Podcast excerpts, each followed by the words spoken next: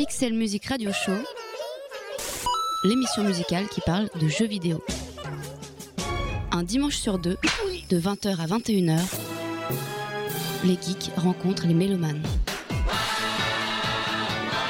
Amis geeks et mélomanes, bienvenue dans le Pixel Music Radio Show, l'émission musicale qui parle de jeux vidéo. Cette semaine, on fait un point sur l'actualité des bandes originales. On passe en revue les sorties musiques et ludiques de ces dernières semaines. Ça fait un bon moment qu'on n'avait pas traité les BO récentes, mais il faut dire que l'actualité tourne un peu au ralenti. C'est toujours comme ça après les fêtes de fin d'année. Ajoutons à ce contexte post-25 décembre la relative morosité des consoles nouvelle génération qui peinent à proposer des jeux marquants. Du côté des bandes originales, ce début d'année 2014 a été marqué par quelques fulgurances musicales et pas forcément celles que l'on attendait. Des compositeurs très attendus au tournant sur des blockbusters, des outsiders sortis de quasiment nulle part et qui ont surpris, et des comeback de compositeurs tout à fait réussi, voilà à peu près comment s'est construite l'actualité des bandes originales ces derniers mois. On en fait un tour d'horizon ce soir avec une playlist forcément éclectique mais pas forcément exhaustive. On ne parlera pas de Castlevania Lords of Shadow 2, ni de Dark Souls 2, ni du dernier Donkey Kong sur Wii U. Non pas que ces bandes originales ne soient pas intéressantes, loin de là, mais que voulez-vous, il a bien fallu faire des choix, et puis qui on y reviendra peut-être une autre fois. Pas de jeu indépendant non plus, hormis le cas spécial de Broken Age, car on fera le tour dans un prochain épisode des dernières bonnes BO du côté des jeux indés. Allez, au programme et dans l'ordre, on s'intéressera aux bandes originales de Infamous Second Son, Metal Gear Solid Ground Zeroes, Child of Light, South Park Le Bâton de la Vérité, Broken Age, Drakengard 3, Mario Kart 8 et enfin Yoshi's New Story. Vous n'êtes ni dans une émission musicale, ni une rédactionnelle. Bienvenue dans le Pixel Music Radio Show.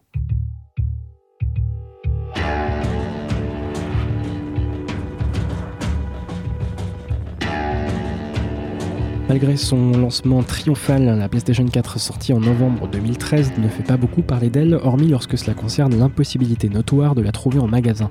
Quant à sa ludothèque, c'est presque le désert de Gobi que le joueur doit affronter lorsqu'il doit choisir un jeu.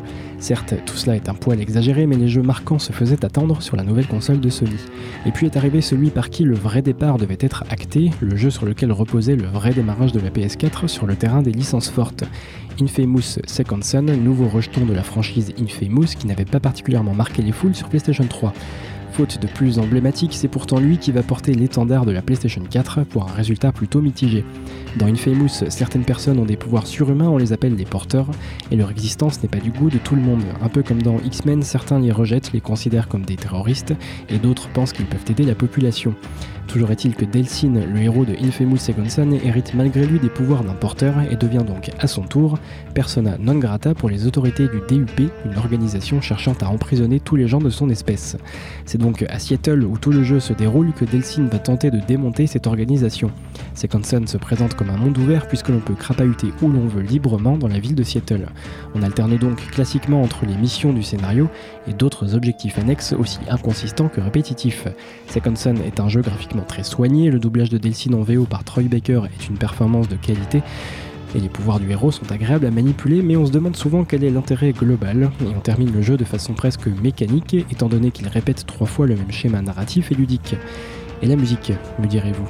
Sans être absolument inoubliable, la bande originale possède un certain cachet et les musiques ont finalement plus de caractère que le héros. On y revient en détail juste après ce premier aperçu musical.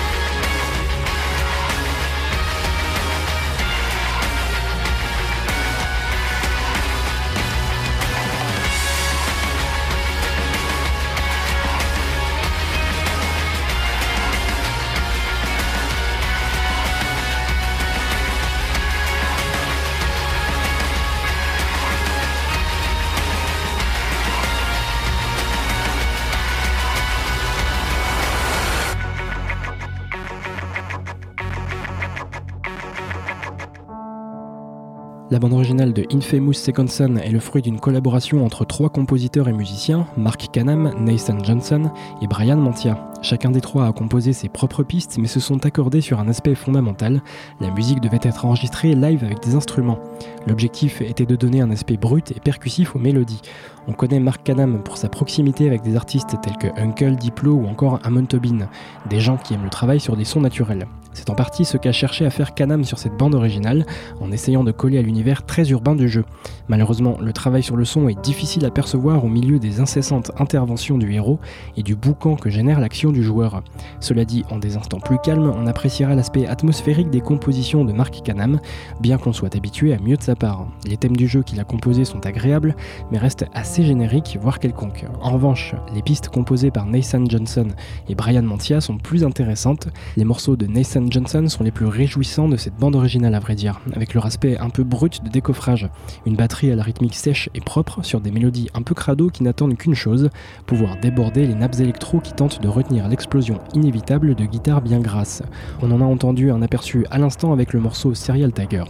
Brian Mantia, quant à lui, est un excellent batteur que l'on connaît pour son passif avec les Guns N' Roses, mais surtout le groupe Primus, aussi chelou que culte. On retrouve donc son sens de l'expérimentation et des rythmiques diaboliquement trompeuses, quelque part entre des frappes qui groovent tout en gardant sous le pied une certaine tension.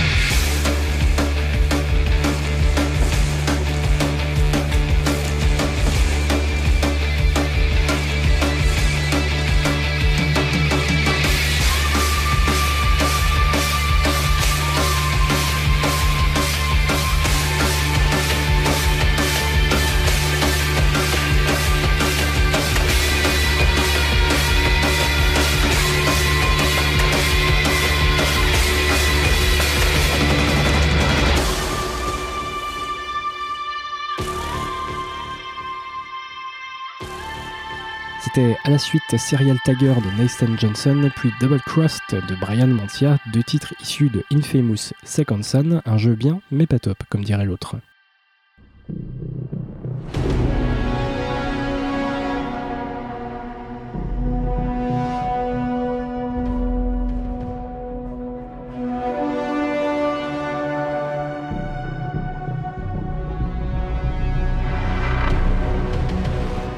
Metal Gear Solid.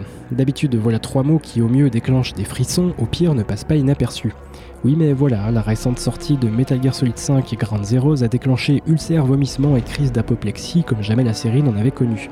La célèbre saga s'est attirée l'ire d'une partie des joueurs par son modèle économique assez osé, il faut l'avouer car Ground Zeroes n'est pas le vrai Metal Gear Solid 5 attendu depuis 5 ans par les fans. Il s'agit d'un prologue d'un premier chapitre que certains ont eu tôt fait de qualifier de démo à 30 euros. Pas la peine de revenir sur cette polémique, les internets s'en sont déjà largement abreuvés. En revanche, et par honnêteté intellectuelle, il faut reconnaître la qualité de ce MGS Grand Zeroes. Snake est propulsé dans une refonte des fondations de la série, et si certains effets de lumière ou de climat flattent la rétine, c'est surtout les petites bonnes idées ici et là qui reboostent une série toujours aussi passionnante dans son univers et efficace dans sa mise en scène, mais vieillissante dans sa mécanique de jeu.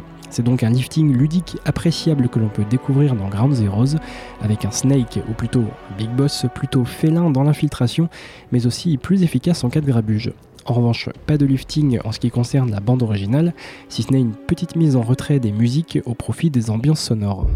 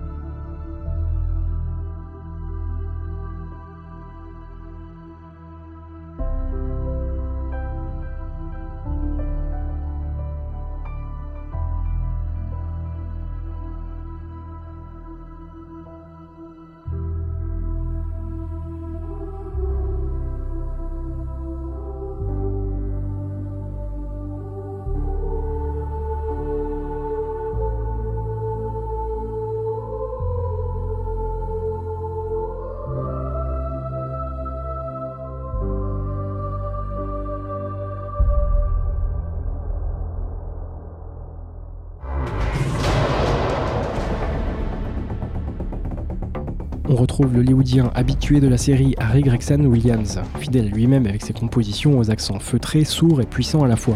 On n'est pas vraiment dépaysé et si les mélodies sont très efficaces et toujours aussi zimmeriennes, on regrettera encore et toujours l'absence de Norihiko Ibino. La subtilité et la classe de ses interventions musicales, notamment au saxophone, manquent à l'appel. De la subtilité, c'est peut-être ce qui manque un peu à ce premier aperçu musical de MGS5, mais espérons que le nouvel acolyte de Gregson Williams, Ludwig Forcell, apporte une complémentarité dans le futur MGS5, si possible davantage de couleurs chaudes comme on pouvait en trouver dans MGS2. Pour le moment, l'ensemble se révèle assez froid et technophile, mais ce n'est qu'une partie de l'identité de la série. À suivre donc avec Metal Gear Solid 5 The Phantom Pain, prévu pour euh, un jour peut-être, on n'a pas de date de sortie véritablement précise, mais en revanche on a déjà le thème principal du jeu, composé par Akihiro Honda et chanté par Donna Burke.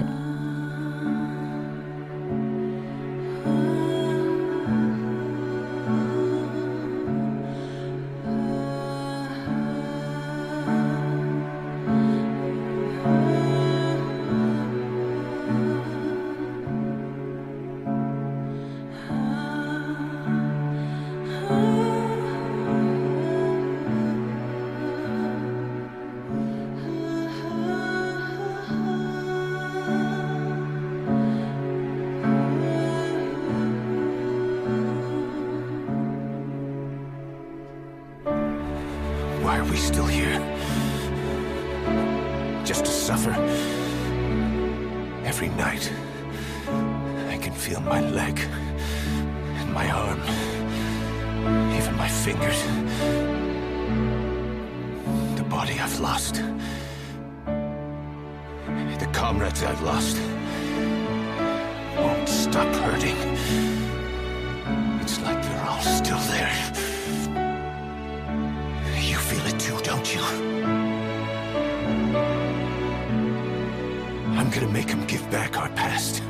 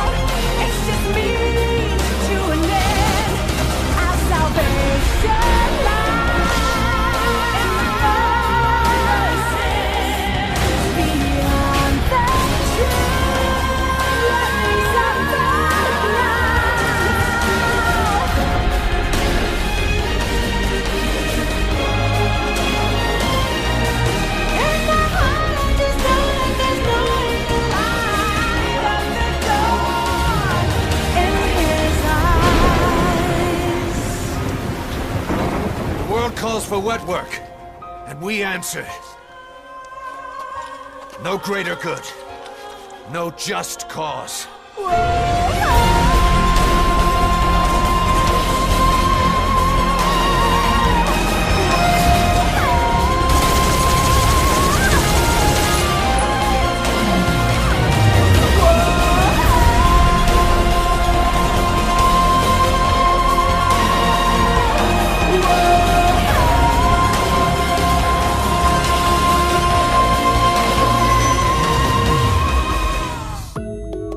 Excel Musique Radio Show, Radio Campus Paris.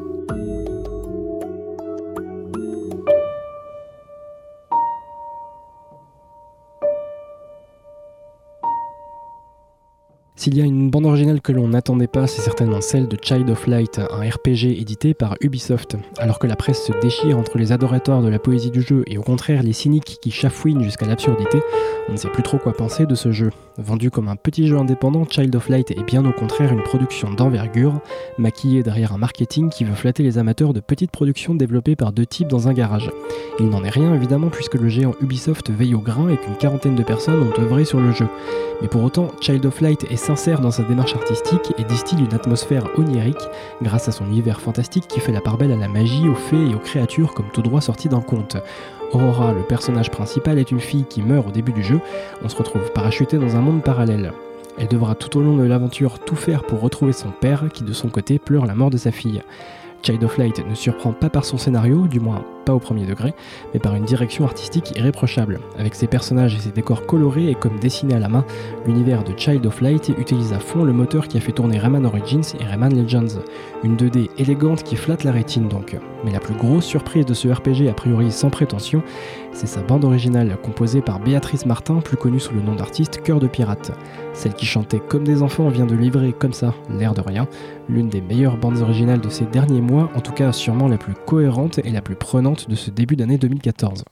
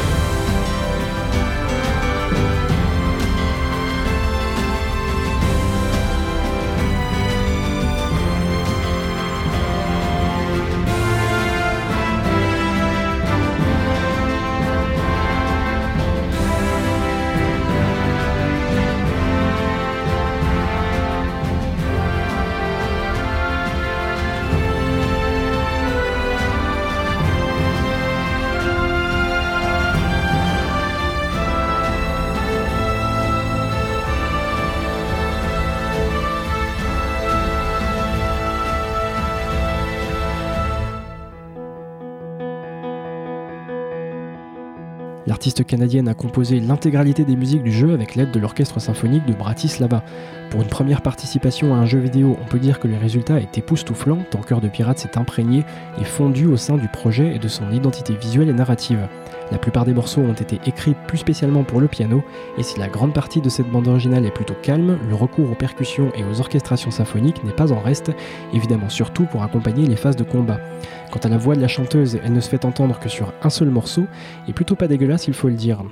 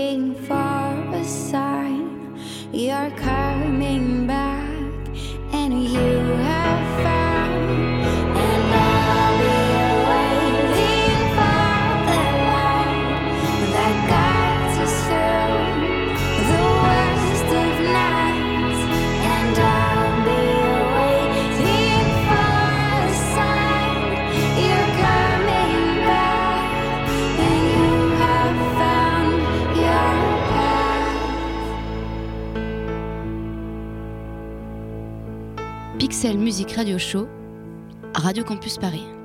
Vous venez d'écouter Jupiter's Lightning et Off to Sleep, deux morceaux tirés de la très réussie bande originale de Child of Light, composée par Béatrice Martin, alias Cœur de Pirate. Vous êtes toujours dans le Pixel Music Radio Show qui continue avec quelque chose de beaucoup moins poétique, puisqu'il s'agit de South Park, le bâton de la vérité. You've nowhere to run, Bard. Give me the stick of truth. Take it from me if you can, Wizard King. Step forward now and fulfill your de- de- and fulfill your de- de- de- Step forward now and fulfill your de- Step forward now and fulfill your de- de- your day. Your day. Step forward now and fulfill your de- your day. Your day. Step forward now and fulfill your de- your day. Your day. Step forward now and fulfill your day. Your day. Your day. Step forward now and fulfill your day. Your day. Your day. Step forward now and fulfill your. Your day. Your. Step forward now and fulfill your destiny.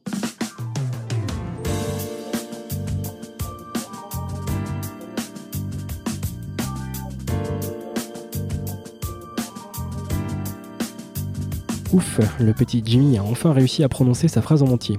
Pas facile quand on souffre d'un bégaiement aussi aigu. South Park, le bâton de la vérité, c'est tout ce que les fans de South Park ont toujours réclamé. Un bon jeu, car depuis plus de 10 ans, la franchise n'a pas été gâtée côté jeux vidéo, et hormis un FPS vachement sympathique sur Nintendo 64 où on pouvait shooter des dindes de Thanksgiving avec des boules de neige, on n'avait pas grand chose de qualitatif à se mettre sous la dent.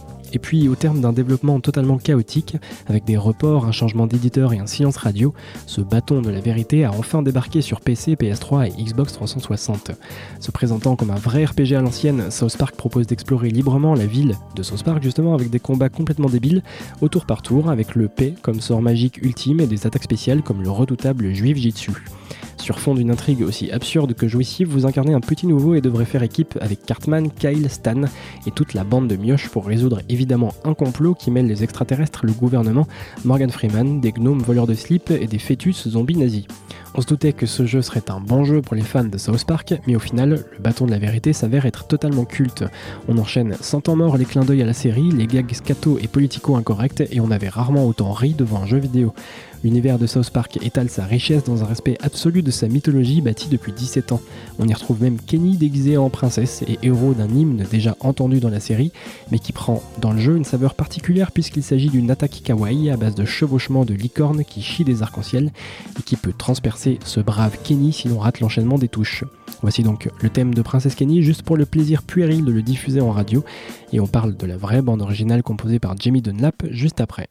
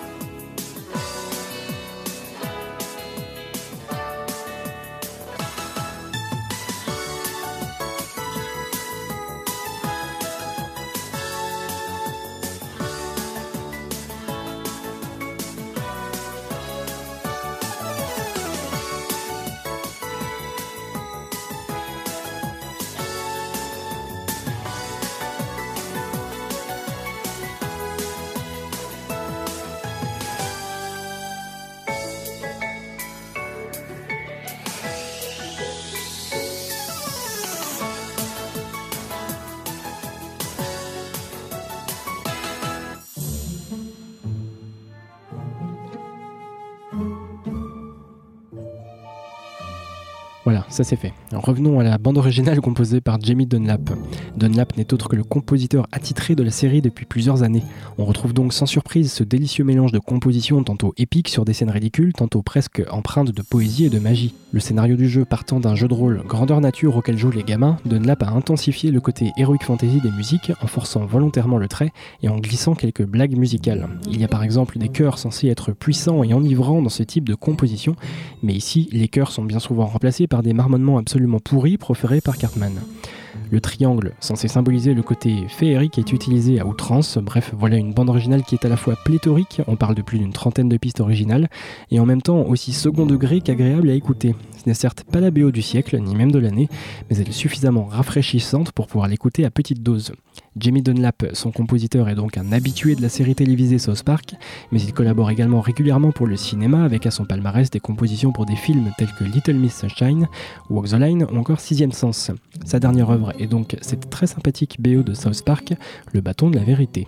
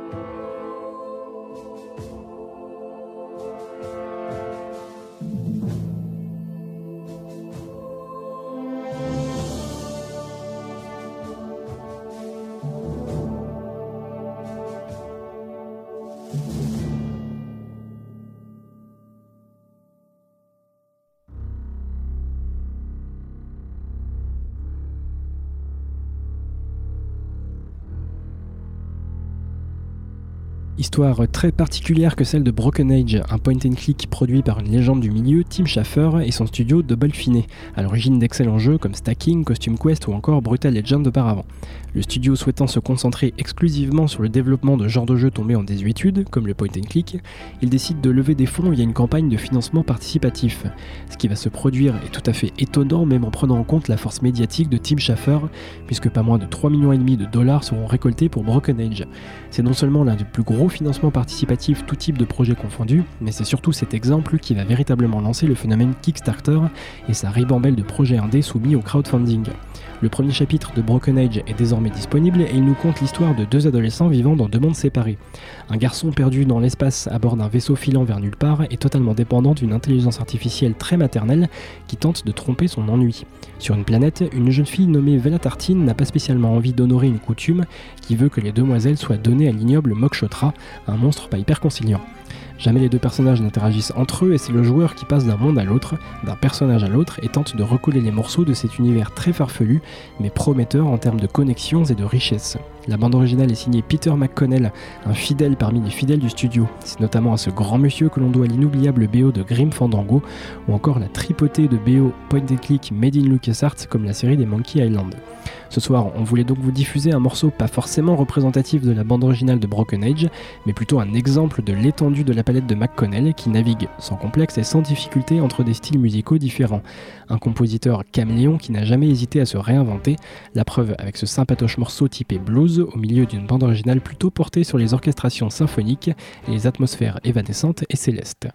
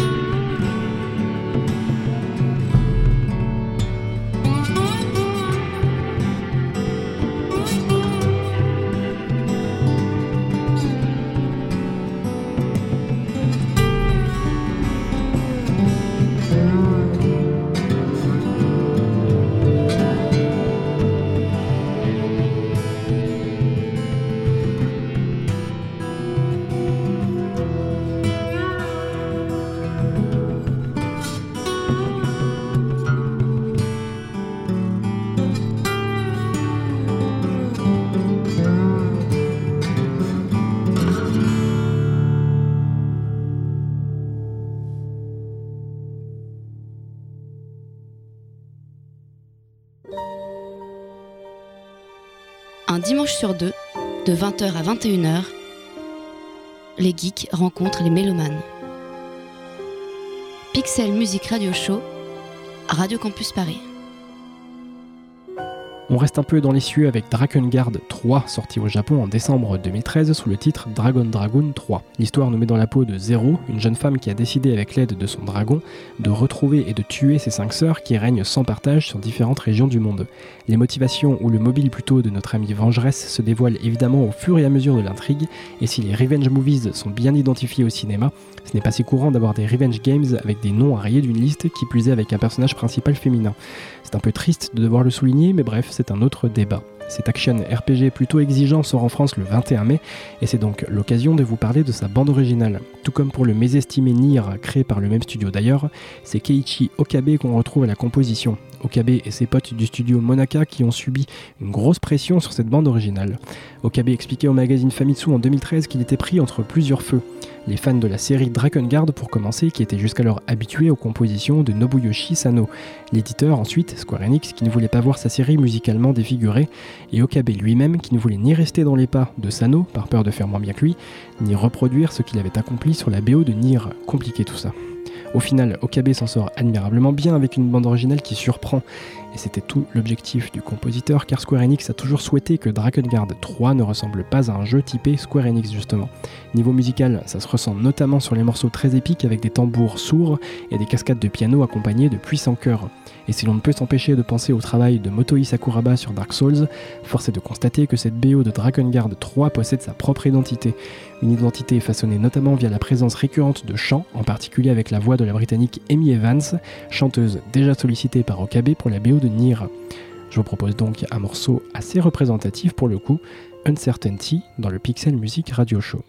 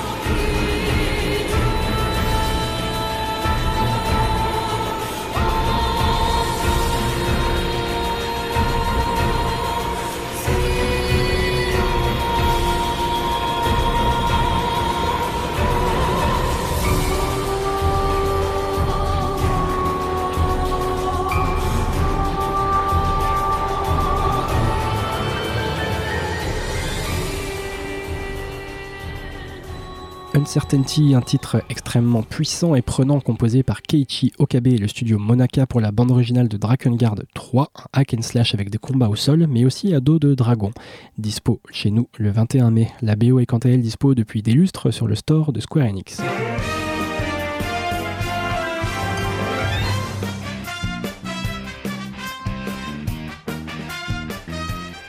On passe maintenant à une BO qui quant à elle n'est pas encore tout à fait disponible, du moins pas à l'achat. D'ailleurs, connaissant les habitudes de Nintendo en la matière, il est tout à fait possible qu'il n'y ait jamais de bande originale séparée pour ce jeu. Oui d'ailleurs, de quel jeu parle-t-on? On parle de Mario Kart 8 qui sort très exactement le 30 mai sur Wii U. On ne vous dira pas que chaque nouveau Mario Kart est un événement parce que cette formule toute faite commence sérieusement à nous les briser, mais en tout cas, il s'agit d'un événement pour la Wii U qui peine toujours à trouver son public et ses acheteurs pour être clair. Mario Kart 8 va-t-il faire décoller la dernière console de Nintendo? On n'en sait strictement rien, mais ce que l'on sait, c'est que la BO du jeu est d'ores et déjà disponible à l'écoute suite à son upload complet sur YouTube par un internaute via le site NeoGaf. Pas de réaction de Nintendo pour l'instant, vous me direz c'est tant mieux, et encore une fois, pas sûr qu'une BO officielle existera pour Mario Kart 8.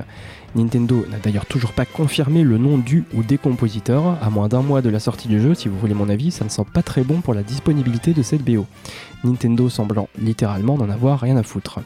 Oh, il y a bien eu quelques petites déclarations ici et là pour nous dire qu'ils étaient fiers des musiques de ce Mario Kart, et ils ont sacrément raison de se la péter les bougres car cette BO est vraiment excellente. Entre ces nouvelles compositions originales qui font la part belle au cuivre, et des hommages appuyés voire des réinterprétations très intéressantes d'anciens thèmes bien connus de la série, c'est définitivement l'une des BO les plus solides de ce mois de mai, qui saura accompagner vos fourberies en course. Dans tous les cas, ça sent fortement la patte de Asuka Ota et de Ryo Nagamatsu qui avaient officié sur les musiques de Mario Kart Wii.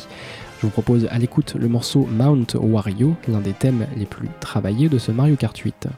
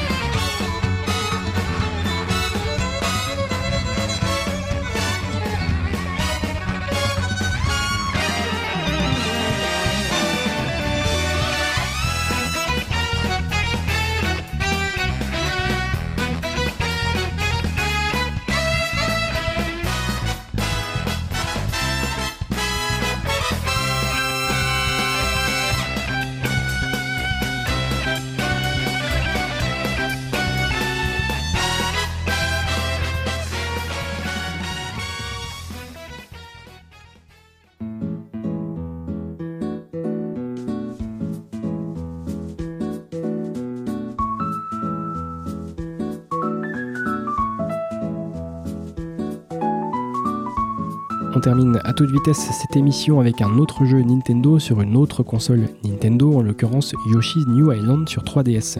Un jeu bien, mais pas top, comme dira l'autre, dans la droite lignée des précédents jeux estampillés Yoshi, c'est-à-dire en gros pastel, facile, mignon, frais et assez court. Musicalement, on n'a pas droit à ce bon vieux Kazumi Totaka, puisque c'est Masayoshi Ishii qui avait repris le flambeau depuis le premier épisode sur DS. Bizarrement, la Totaka Song est quand même glissée dans cet épisode de Yoshi, et si ça devient trop obscur pour vous, on va simplement vous dire que Masayoshi Ishii a longtemps roulé pour Sega avant de virer de bord, notamment avec Yoshi's Island sur DS donc, puis plus récemment la BO de Dragon's Dogma chez Capcom et la direction musicale de Mario Party 9. Les jeux Yoshi ont cette particularité d'avoir des bandes originales plutôt controversées depuis de nombreuses années. Depuis la BO du premier Yoshi's Island composé par le grand maître Koji Kondo, il semble toujours y avoir un problème, surtout du côté des fans. La BO du Yoshi Nintendo 64 composée par Totaka était trop infantile pour certains, celle de l'épisode DS par Ishii trop quelconque, certains n'hésitant pas à affirmer que cette BO est tout simplement pauvre. Certes, il est très probable que les moyens musicaux suffisants ne soient pas mis sur cette série, mais cette nouvelle bande originale pour ce Yoshi's New Island nous a plutôt séduit parce qu'elle est simple, parce qu'elle est guillerette, parce qu'elle fait appel à des sonorités acoustiques et ne trahit en rien l'héritage des précédentes compositions. On se quitte donc avec un petit échantillon de cette bande originale composée par Masayoshi Ishii, et quant à nous, on se retrouve très prochainement pour un épisode du Pixel Music Radio Show qui sera cette fois centré sur les dernières sorties de BO de jeux indépendants. D'ici là, jouez bien.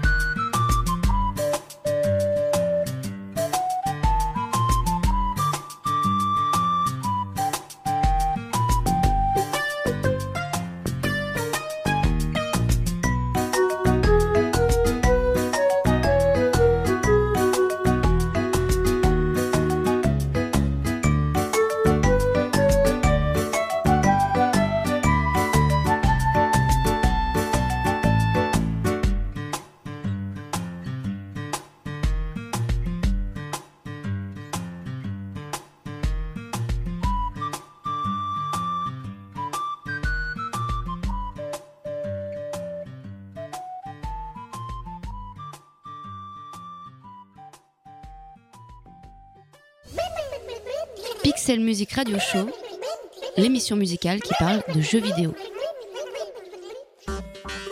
Avec le soutien de Bandic, agrégateur de passion.